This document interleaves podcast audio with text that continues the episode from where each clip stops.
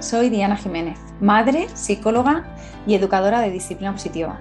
Además, autora de los libros Infancia en Positivo, Guía Definitiva para Padres y Madres en la Educación de sus Hijos y las tarjetas y cuaderno de trabajo Entender la Adolescencia para Padres de Adolescentes. En este espacio voy a estar acompañada de grandes mujeres con una historia que desde luego no te dejará indiferente.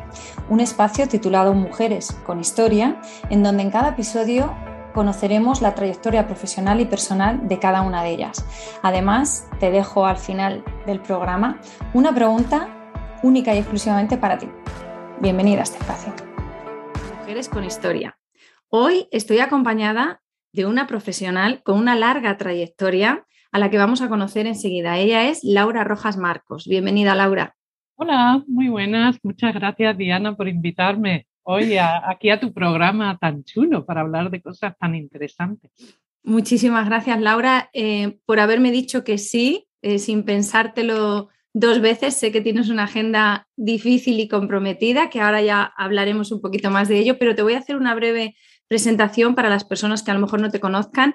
Ella es doctora en psicología, psicoterapeuta, eh, colaboradora eh, con, la Fundación de la Caixa. Además, eres eh, psiconcóloga, se dice, ¿lo he dicho bien, Laura? Sí, correctamente. Psiconcóloga, con lo cual además colabora con la Asociación Española contra el Cáncer, nominada en 2010 entre las 100 mujeres más influyentes de España, por eso digo que menuda, menuda trayectoria, autora de varios libros, entre ellos Hablar y Aprender, el otro es Sentimiento de Culpa y uno que me gusta mucho que es Somos Cambio. Somos Cambio y el de la familia. Que y, el... y ahora que va a salir, de hecho, en noviembre, eh, el último que he escrito, eh, que se llama Convivir y Compartir.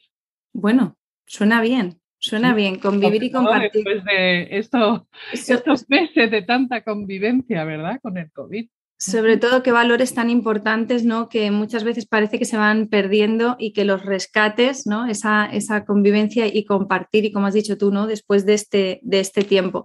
Laura, pues, como te decía, bienvenida. Em, yo hace poquito tuve una entrevista con Patricia Ramírez, más conocida como Patri Psicóloga, y cuando le pregunté a qué mujer tendría que tener yo en este espacio, ella sin dudarlo me dijo, Laura Rojas Marcos. Y me oh. dijo, ¿estás de acuerdo? Y le dije, Estoy de acuerdo, no tengo ni, una duda y por eso estás hoy aquí eh, invitada, con lo cual me hace muchísima ilusión poderte conocer desde una parte un poquito más íntima, ¿no? Porque la parte profesional, eh, bueno, pues tienes muchísimas entrevistas que te han hecho además, em, ahora nos lo contarás, pero creo que naciste en Nueva York, volviste a Sevilla, te volviste a Nueva York, por eso tienes ese acentillo ahí tan, tan peculiar que te hace tan, tan simpática.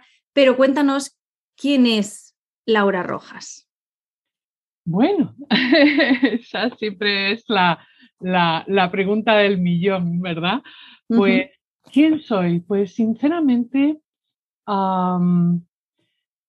me considero la eterna estudiante, la mm. verdad, ¿no? Eh, soy una persona que, que, tengo desde muy pequeña, tengo mucha curiosidad, me gusta mucho aprender, pero eh, también me encanta socializar, me encantan las personas.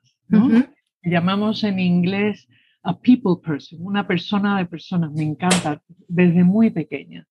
Y, bueno, eh, me gusta, soy una persona que le gusta pasarlo bien, ¿no? Tengo evidentemente, como todo el mundo, un lado serio, más riguroso, eh, me gusta mucho la ciencia, estudiar, eh, me tomo muy en serio mi trabajo, pero luego hay otra parte eh, que tiene que ver con las relaciones con mis amigos, la familia. Y como decías, eh, he nacido en Nueva York, me he formado allí, tengo una parte de mí que es muy neoyorquina, sobre todo en mi forma de trabajar, porque al fin y al cabo es ahí lo que formé, pero ese lado sevillano que se me notará por el acento, ¿no? Es eh, porque viví en Sevilla. Eh, cuando mis padres se separaron, con ocho años me fui a vivir a Sevilla. Y aunque me he pasado toda la vida cruzando el charco, el Atlántico de un lado para otro, pero curiosamente, que, eh, cuando aprendes un idioma antes de los 13 años, coges el acento.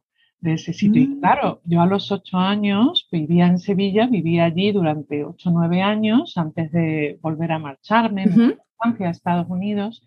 Y, y, pues claro, cuando hablo español, ¿no? Pues tengo acento sevillano. Vuelves a tus raíces y de tus orígenes, ¿no? sí, sí, sí.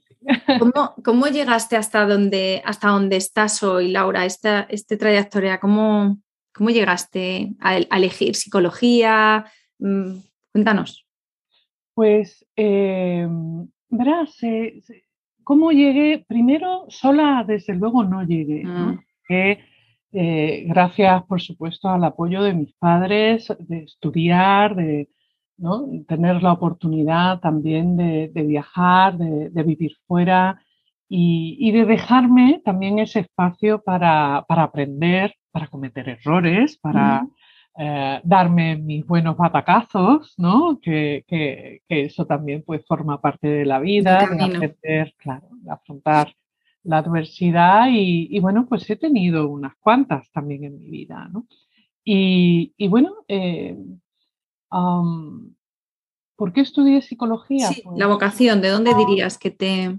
Pues yo creo que me encantaba la psicología incluso cuando no sabía ni que existía cuando era niña, que existía la psicología. ¿Por qué? Porque, como te decía, a mí las personas me gustan mucho, me da curiosidad, me gustan las relaciones, me gusta conectar, me gusta hablar de sentimientos, así como también me gusta hablar de otras cosas y quizás no tan, no tan profundas. Mis padres dicen, ellos, que, que desde niña siempre había tenido sensibilidad Ah, respecto a mm. los demás, a, los niños, tenía buena intuición. Eras muy observadora. Observadora, pero también muy hiperactiva, ¿no? Y mm. eso mi padre siempre me dice que lo heredé de él, ¿no? Que él tenía siempre, que él creció siendo un niño muy hiperactivo y a veces travieso.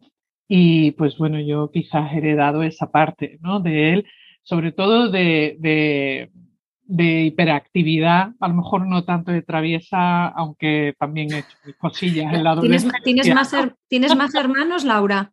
Pues sí, sí, somos cuatro hermanos, yo soy la mayor de cuatro. Ah, y, bueno, eh, lo que pasa es que cada uno vivimos en un lugar y lamentablemente pues mi, mi, hermano, el tercero, mi hermano Joseph, pues falleció hace unos años de repente de un ataque al corazón, o sea que también Estás sensibilizada. Sí, sí, por una pérdida importante, inesperada, ¿no? Y ya, bueno, pues lo que supone, ¿no? Perder a un hermano y, sobre todo para mi padre, ¿no? Perder a un hijo.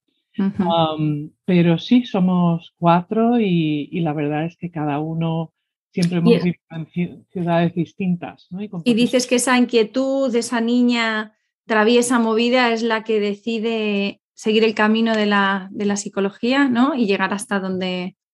Bueno, ahí también mi padre eh, tuvo un papel importante. ¿Por qué? No porque él me dijera, nunca me dijo que cogiera este camino, eh, sino que como él pasaba consulta cuando niña y en Nueva York y después durante todos estos años, ¿no? Siempre que he ido a Nueva York, eh, pues es alguien a quien siempre le he hecho muchas preguntas, ¿no? Es más, yo tengo tres mentores o tres personas importantes, ¿no? mayores que yo, con experiencia, que son como guías y, personas referentes, y, de hecho mi padre es una de ellas. ¿no? Entonces, eh, siempre le he preguntado, le he preguntado, es una de esas personas a, las que, he consultado, ¿no? Eh, ante determinadas dudas o, o ya sea a nivel personal, pero también profesional, ¿no? Entonces, eh, pues, pues, siempre he tenido curiosidad y entonces pues él compartía conmigo. ¿no?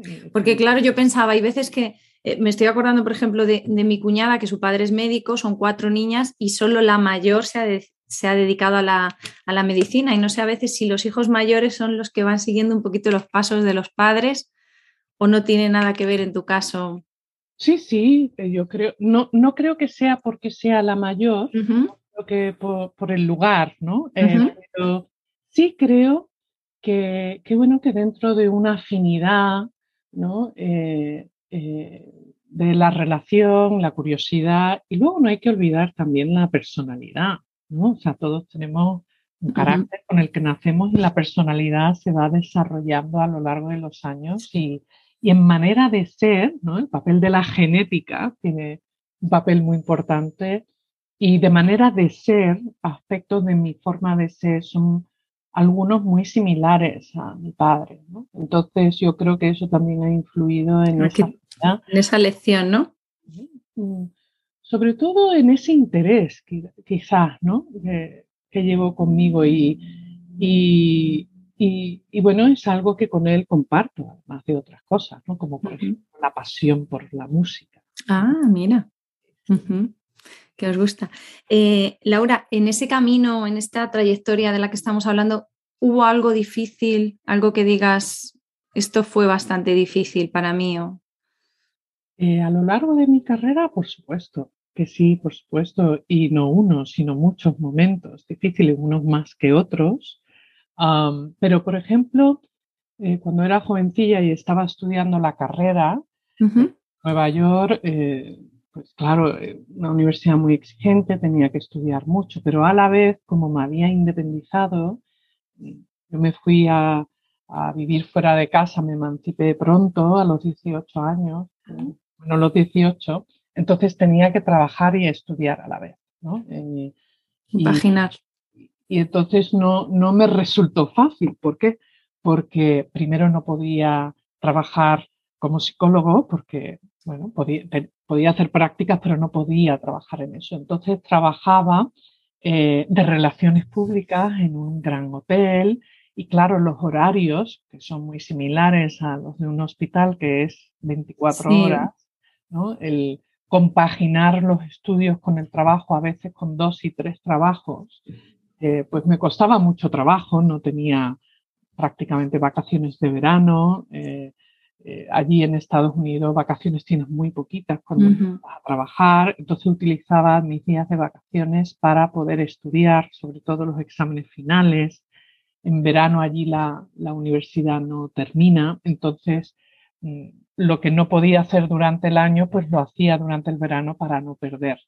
Entonces, ahora cuando lo pienso, digo, claro. que fueron años así, años. Eh, con muy pocas vacaciones y, también muchas cuentas que pagar.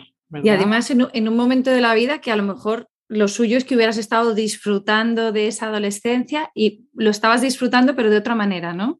Lo estaba disfrutando de otra manera, a mí siempre me ha gustado trabajar, pero sí es cierto que no puedo decir que, por ejemplo, eh, viviera lo que es la vida del estudiante. ¿no? La vida del estudiante per se, eso no, fui estudiante, pero esa vida de estudiante pues no la tuve. También es cierto que hay que decir que culturalmente en Estados Unidos, y, cuando digo Estados Unidos no me refiero a todo, pero sobre todo a especificar Nueva York, ¿no? en la costa este, ¿no? pues eh, lo que yo hacía es, es, es, habitual. ¿Vale? Así como en nuestra cultura española no lo es tanto y se vive más tiempo en casa o se empieza a trabajar después, allí más o menos pues empiezas a trabajar a la vez, ¿no? Y eh, pues entonces también había una parte que me parecía mal, ¿no? Claro, era como que te dejabas llevar porque el resto también, entre comillas, hacían lo mismo, ¿no? No te parecía que fuera diferente a... No, pero claro, cuando venía a España... Justo era lo que estaba pensando. Y cuando venías de Nueva York a Sevilla, además Sevilla, que no es que volvieras a un pueblo ahí no, claro, y mi familia, mis primos, yo tengo mucha relación con mis primos, para mí son mm, mis hermanos, más hermanos que primos. Eh, mis amigos pues veía que ese tipo de vida pues no es la que llevaban y a veces pues, jo, ya me hubiera gustado a mí muchas veces tener esa, esa oportunidad, ¿no? Pero bueno, yo creo que también uno aprende, ¿no? A tomar decisiones y es importante también adaptarse donde estás, ¿no? Dice ese refrán, donde fueres, haz lo que vieres. A lo que vieres, ¿no? Donde fueres, haz lo que vieres. Claro, y, adaptarse y asumirlo, eh, pues bueno, eh, fue una decisión y de la que me alegro y creo que hoy día me ha ayudado a aprender a organizarme, cuando era adolescente pues no me sabía organizar tan bien, ¿no? Y entonces me obligó a organizarme, a aprender a gestionar los tiempos, eh, a, eh, las castañas. claro, aprendiste a hacerte cargo de ti misma muy joven, muy pronto, a hacerte responsable, que tú me dices que no tiene nada que ver con el orden de nacimiento, pero vamos, cumples todos los cánones de el hijo mayor que no defrauda, que es responsable, organizado, aunque por dentro quiera rebelarse, ¿no? Bueno, yo creo que, como todo adolescente, algún disgustillo que otro le he dado a mis padres, porque también era eh, contestona, ¿no? Y tenía mis opiniones y, mm. y, bueno, yo creo que como, como todos pues pasamos por esa fase. Sí, es eso de voy a decir que no, pero luego, bueno, venga. Así, por ejemplo, es mi hijo mayor, ¿no? Mi hijo mayor, mi primogénito, es muy reivindicativo, pero luego le puede el estar bien con nosotros siempre es como, como por encima de todo. Laura, tú profesora de mis hermanos, ¿no? Era como la ah. Atenea y si había que defender y luchar. Y... a mis hermanos solo les pego yo, ¿no? Que es así el... bueno, tampoco pegar, ¿no? Pero lo, siempre he sido muy protectora. Muy protectora. esto no solamente me ha pasado con mis hermanos, sino mm. también con mis amigos. Y de me pasa también con mis pacientes. Sí, que es un poco lo que has dicho, ¿no? Este people person, eres amiga de tus amigos, una persona que te gusta cuidar, ¿no? A los que, a los que te rodean. Pero quizás a veces también hay que decir, ¿no? Porque no me gusta mm. tampoco decir como eh, ni la amiga ideal, ni la mm. hermana ideal, o sea, también encuentro que a veces como que no llego, ¿no? No llego y quizás eso es una frustración personal de que me gustaría hacer más, me gustaría poder dar más o pasar más tiempo o quizás a veces cumplir ¿no? con esas expectativas de mi familia y de mis amigos de poder estar más, ¿no? Mm. estar más. De que hablábamos antes, ¿no? De esa lucha interna de la cara B. ¿no? Luchas internas. La cara B de esto. Y tú, Laura, antes comentabas que ha habido como tres mentores en tu vida, uno de ellos eh, tu padre. Eh, si, si, tuvieras que pensar en ese camino que me hablas de la adolescencia, estudio, trabajo, ¿alguna persona que fuera importante, que te marcara, que te venga ahora a la cabeza? Sí, definitivamente. Pues cuando me vine a España eh, en el 2002, momento difícil de mi vida, después de los atentados del 11S, que evidentemente me marcaron a mí, a todos, las personas de mi entorno y al mundo, ¿no? Pero eh, me vine a España y la verdad es que una persona muy importante para mí, que me, que me dio la oportunidad a, a, sentirme conectada con un poco de esperanza y de alegría, ¿no? Porque estaba evidentemente pasando por un momento de duelo, de dificultad, de miedo, de, incertidumbre, mm, y esa fue eh, Isabel Martínez Torralba. ¿Y quién es Isabel Martínez Torralba? Que de hecho es mis mentoras.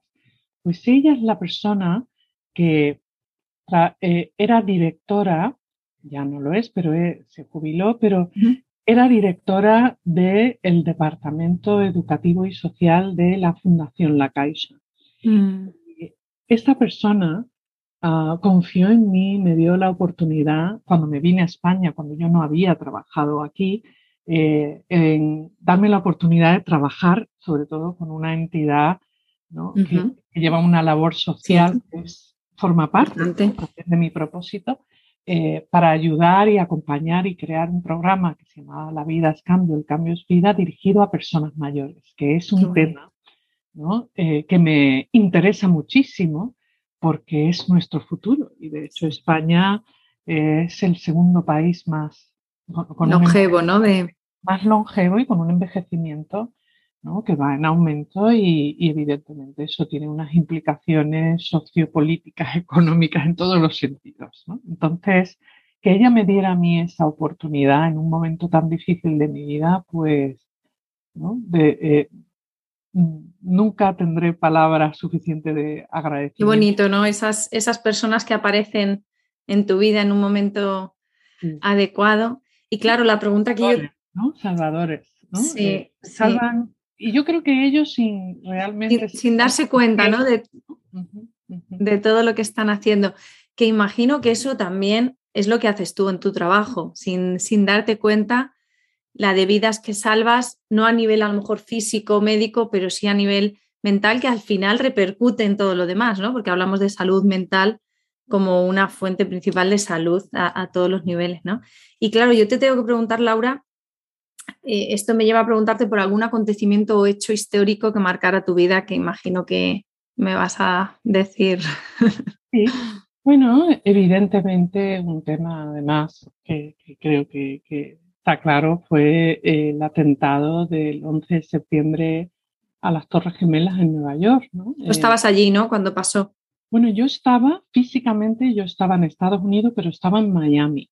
Estaba en Miami. Entonces, ah, lamentablemente, digo lamentablemente porque el lugar donde yo hubiera realmente querido estar es estar en Nueva York, que es mi ciudad, la ciudad donde nací, donde está parte de mi familia, mis amigos y, y bueno, pues tardé unos días en poder llegar, ¿no? Porque evidentemente la ciudad estaba cerrada, no había vuelos. Entonces tuve la oportunidad de volar a, a, los tres días en el primer avión, de los primeros aviones que llegaron a JFK, que es el aeropuerto de Nueva York. Entonces, pues sí, ese fue, yo diría, uno de los eh, momentos más duros, más difíciles de mi vida, de la vida de las personas ¿no? de mi alrededor, de, por las pérdidas, el sufrimiento y, sobre todo a la hora de ayudar. Mm. por un lado estaba gestionando mi propio dolor y mis miedos, mis sentimientos, pero a la vez eh, estaba intentando por lo menos ayudar a, familiares, a las personas del entorno, porque de hecho hacía falta mucha ayuda. Dirías, Laura, eh, que claro, que en ese momento tú eras un, pilar en cuanto a ayuda a la gente, tú sabías que tenías que estar fuerte para ayudar a otros y eso provocó que luego saliera por otro lado, en el sentido de que luego te vinieras abajo, te costara, te pasara factura por todo ese tiempo que habías estado. Bueno, eh, definitivamente me pasó factura. Eh, no me veo a mí misma o no me percibo a mí misma como un pilar, pero sí por lo menos intenté como psicólogo, claro. alguien que también lo está viviendo en casa. Yo creo mucho en, mm. en contribuir en lo que puedas, aunque sea con ese granito de arena. Claro, a, eso me refiero porque muchas veces, por ejemplo, imagínate un, socorrista ¿no? que trabaja en una piscina, aunque esté de vacaciones en el mar, va a seguir siendo socorrista, ¿no? Entonces, entiendo que en tu caso te pilló en Miami y es esa sensación de yo donde más falta agua es allí, me tengo que ir creo que tengo que ser de ayuda porque esta es la profesión que yo he elegido, ¿no? Y es lo que además te nace como persona también. Bueno, mi corazón realmente donde estaba era en Nueva York. Ah, fíjate que mucho más que por mi profesión era porque yo lo que quería era estar con mi gente, ¿no? En mi ciudad y poder ayudar de cualquier manera, aunque no me hubiera dedicado a esto. Tuve la suerte de conocer a personas que aunque no trabajaran en salud, todo el mundo ayudó. Por ejemplo, los restaurantes, eh, todo el mundo ofrecía, ofreció sus casas para mm. acoger, por ejemplo, a todos esos turistas que estaban ahí. Ah, había mucha gente que necesitaba ayuda. Entonces, hay una parte que yo creo que tiene que ver sobre todo con nuestra naturaleza, Y mi corazón, desde luego, estaba ahí, por dentro, por fuera, profesionalmente, a nivel individual, mi esencia, mi familia y mis amigos, ¿no? Y, y, mi propósito era ese, ¿no? Era ese y lo tenía muy claro. Y entonces cuando llegué allí, a pesar de estar mm, dolorida, destrozada y sufriendo mucho, pero sí sentía una cierta paz de que estaba donde tenía que estar. Sí, es como que haber estado lejos habría sido todavía más doloroso, ¿no? muy traumático, porque ya de, por sí fue muy traumático, pero a veces cuando uno está pasando por un momento muy difícil, eh, ¿cómo diría? Como que se procesa esa experiencia traumática un poquito mejor si uno siente que está haciendo algo. Yo por lo menos necesitaba estar haciendo algo eh, allí y con mi gente y, y conectada, ¿no? Y no solamente para poder yo también desahogarme, ¿no? Eh, sino hacer algo, el hacer algo. ¿no? Claro, es que es una situación, una experiencia que, claro, yo te voy a preguntar si pudieras cambiar algo de tu pasado, ¿qué cambiarías? Eh, ¿Alguna decisión, algún hecho, alguna actuación? Eh, ¿qué cambiaría? Sinceramente, alguna vez he, pensado esto, ¿no? ¿Cambiaría algo de mi vida? Pues como cambiar, cambiar, yo creo que también tomamos una serie de decisiones en los momentos eh, determinados con la información que tenemos, con los aprendizajes que tenemos. Entonces, lo que es cambiar, cambiar, me gustaría cambiar muchas cosas, pero, eh, pero eso es fácil decirlo ahora claro. lo que sabes, ¿no? Eh, pero ¿realmente podemos anticipar? Pues no, no podemos anticipar, aunque tenemos... Claro, porque además significa cambiarlo sabiendo que si cambias algo que ocurrió, puedes que cambies algo del futuro, ¿no? Algo del presente. Me hubiera gustado que ese atentado no hubiera ocurrido, hubiera eh, claramente, ¿no? Como el de Madrid aquí y muchos otros que hemos tenido aquí en España, ¿no? Me hubiera eso me hubiera gustado, ¿no? Que no hubiera existido el terrorismo, entre muchas otras. Entre muchas. Pero en cuanto a mis decisiones o si me he arrepentido de algo específico que me atormenta en este momento, eh, tengo que decir que, que, no. Eh, ahora bien, también quizás debo decir que, siendo psicóloga también yo me he trabajado mucho y, soy y he sido paciente. Por lo menos eh, en Estados Unidos, en mi universidad, por ejemplo, está mal visto que un terapeuta, un psicólogo que esté en activo y ejerciendo, no se trabaje a sí mismo, ¿no? porque siempre ocurren cosas y es importante supervisarse, cuidarse, conocerse. Entonces, pues si llevo desde que empecé la carrera, ¿no? hace más de 30 años en esto, pues eh, siempre he tenido a personas tanto en Estados Unidos como aquí a quien yo recurro cuando me pasan situaciones difíciles a nivel personal o cuando quiero hacer una consulta profesional también. Qué, importante. De la responsabilidad también como... Qué importante que digas esto porque yo, yo opino exactamente lo mismo. De hecho, yo desde que empecé en la psicología siempre, siempre me he trabajado a mí misma porque entiendo que tiene que ser así. ¿no? Yo digo muchas veces porque la gente se sorprende, ¿no? Y yo digo, no conozco ningún médico que se opere a sí mismo, pues esto es un poco, además, crees en tu profesión y entiendes por qué es necesario. Y me parece que somos honestos con nosotros mismos si sabemos de lo que estamos hablando y desde dónde lo estamos hablando. O sea que. Además, sería como una actitud de soberbia pensar que porque trabajes en esto y tengas una serie de conocimiento, como que sabes más que nadie y no. ¿no? O sea, creo que es importante no perder ese lado eh, de humildad y sobre todo de introspección, ya que estamos, cuando trabajamos con alguien, trabajamos la introspección del otro y las emociones del otro. No hay que olvidar que uno pues también tiene su lado oscuro asociado a las inseguridades, a los miedos, a situaciones difíciles, a dudas. Y, bueno, es que yo creo en, la psicología y creo en la terapia y creo en, también en, que es una profesión también que tenemos que estar continuamente mm, aprendiendo y estudiando. Sí, que es lo que has dicho, la eterna estudiante, ¿no? Lo has dicho al principio. Laura, ¿qué, ¿qué, mensaje de aliento le mandarías a alguna mujer que esté pasando por una situación difícil? Pues a una persona, mujer o no, que esté pasando por una situación difícil, en primer lugar, pedir ayuda pedir ayuda, sea profesional, sea tus amigos, sea algún familiar, alguien, pero que sea alguien de confianza y alguien que no refuerce eh, la negatividad, porque a veces queremos a personas que con la mejor intención, pues el resultado es peor, ¿no? Entonces, elegir bien, hacer un trabajo de autoconocimiento y de tener los pies en la tierra, ¿no? Y, y ser paciente, pero sobre todo afrontarlo con amabilidad, con paciencia y, despacito, ¿no? Y despacito para que, ¿no? Como decir, en este tipo de cosas no hay que tener prisa, ¿no? O sea... Aunque evidentemente muchas veces tenemos prisa y somos impacientes o el sufrimiento que estamos teniendo es tan desgarrador que incluso nos paraliza. pero definitivamente el pedir ayuda. El pedir ayuda. Uno no tiene por qué superar dificultades, afrontar la adversidad solo. ¿no? Eh, siempre hay alguien, aunque uno no conozca, porque para eso están los profesionales. ¿no? Y hoy día que tenemos las nuevas mm, tecnologías, tenemos acceso a información, entonces utilicémoslo bien, pero no hace falta vivir las cosas solos. Qué bien. Pedir ayuda, dejarse ayudar, ¿verdad?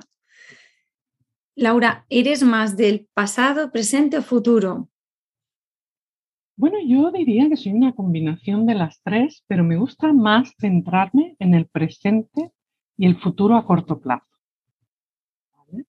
Eh, no, no le doy la espalda al pasado, pero tampoco vivo en el pasado. El pasado creo que nos ayuda a entender nuestro presente, quiénes somos y sobre todo el futuro el futuro tiene un papel muy importante porque ahí está los propósitos, la ilusión, los deseos, ¿no? Eh, ¿Qué queremos, ¿no? Hacia cuál es nuestro camino, qué queremos conseguir, qué queremos aprender, ¿no? Los objetivos y las metas, ¿no? Pero en el presente y futuro a corto plazo, que es el hoy y el mañana, mañana literalmente o esta semana, creo que eso es lo que nos ayuda a sentir que que el futuro es tangible, ¿no? Y, el propósito de caminar. Yo soy una persona que literalmente me encanta caminar y me ayuda y me, resulta terapéutico, pero me gusta caminar también dando paseos y resuelvo muchas cosas, ¿no? Eh, poquito a poco. Entonces, para que no se nos atragante el futuro, creo que es importante tener las luces largas, pero las cortas también, ¿no? Y, una visión amplia. Una visión amplia dónde va el siguiente paso. Mm, qué bonito. Eh, Laura, ¿cómo te gustaría verte dentro de solo cinco años? Solo cinco años. Pues verme, verme, uy, qué buena pregunta. Hacía tiempo que no me hacía yo. pues sinceramente, lo primero que se me viene a la cabeza es sana, sana, con salud salud. Mm. Ha habido momentos en mi vida donde no he tenido salud o he tenido poca salud y eso eh, afecta a todo lo demás. Afecta a mi estado de ánimo, afecta a mis relaciones, a mis objetivos y, yo creo que con salud, ¿no? yo lo que quiero es salud. salud para mí y con salud y salud. Quiero salud. Laura, y llegamos ya a la última pregunta obligada ¿A qué mujer crees que deberíamos tener en este espacio y que forme parte de, estos episodios de Mujeres con Historia? ¿Quién te viene a la cabeza? ¿Una o dos mujeres? Imagino que habrá muchas, pero... Hay muchas, pero me viene a la cabeza dos sin dudarlo. Una, a dos eh, amigas profesionales de la salud que además hacen una labor preciosa en el camino del descubrimiento de la felicidad y sobre todo mm. de la serenidad. En primer lugar, Alejandra Vallejo Nájera, una gran psicóloga, y en lugar a la doctora eh, Rosa Molina, psiquiatra, que de hecho hoy mismo presentamos su libro, eh, que está haciendo un trabajo de divulgación respecto al autoconocimiento de cómo funciona nuestro cerebro, la psiquiatría y, ambas, ¿no? De naturalizar, naturalizar la salud mental y, son dos personas que definitivamente os va a encantar. Qué bien. Pues nada, ahí les vamos a lanzar el anzuelo, a ver si se animan, están aquí, las podemos conocer también un poquito más de dentro. A mí me ha encantado conocerte. Muchísimas gracias, Laura, por ser tan honesta, eh, tan natural, con ese acento tan tuyo y como dices que se lleva dentro esa niña de ocho añitos que vuelve a Sevilla y, y que luego tiene que cruzar el charco. Bueno, me, ha encantado, muchísimas gracias Laura y me despido aquí y os emplazo a otro nuevo episodio de Mujeres con Historia. Muchísimas gracias por acompañarnos. Muchas gracias, adiós. Gracias una vez más por acompañarme en este espacio que nace y crece con la ilusión de que las mujeres tengamos nuestro lugar en la historia, que seguramente ya lo tenemos, pero está bien que quede reconocido y que dé ese reconocimiento con aquellas mujeres que están haciendo un cambio importante en la historia. Muchas, son muchas las que están haciendo algo diferente. No podemos tenerlas a todas, pero sí te animo a que me recomiendes y que me digas a qué mujer consideras que debería traer a este espacio y que no debe faltar para tener su lugar y su reconocimiento. Un abrazo y nos vemos en el siguiente episodio.